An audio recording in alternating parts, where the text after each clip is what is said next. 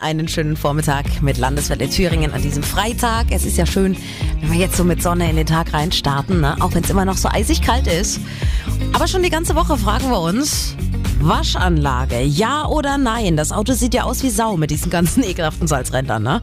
Aber dran lassen kann man sie ja auch nicht ewig. Deshalb haben wir Lena Christ aus unserer Redaktion zum Nachfragen an die Waschstraße geschickt. Zu Andreas Seifert von der Clean Car Erfurt.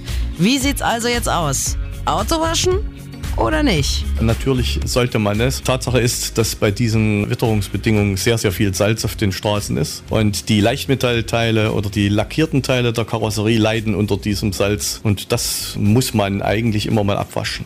Gibt es denn irgendeine Temperaturgrenze, ab wann man nicht mehr in die Waschstraße fahren darf? Also bis 10 Grad ist für uns kein Problem, minus wohlgemerkt. Rechnen Sie mit Kälteausfällen? Eigentlich nicht. Wasserversorgung ist bis jetzt nie ausgeblieben. Was tun Ihre Mitarbeiter, um sich warm zu halten bei den Temperaturen? Wenn jetzt die Frequenz nicht so hoch ist der kommenden Autos, dann haben die die Möglichkeit, sich immer mal in ihre Sozialräume zurückzuziehen. Ansonsten natürlich die üblichen Geschichten, Handschuhe, Mütze, Ohrenschützer und dergleichen mehr.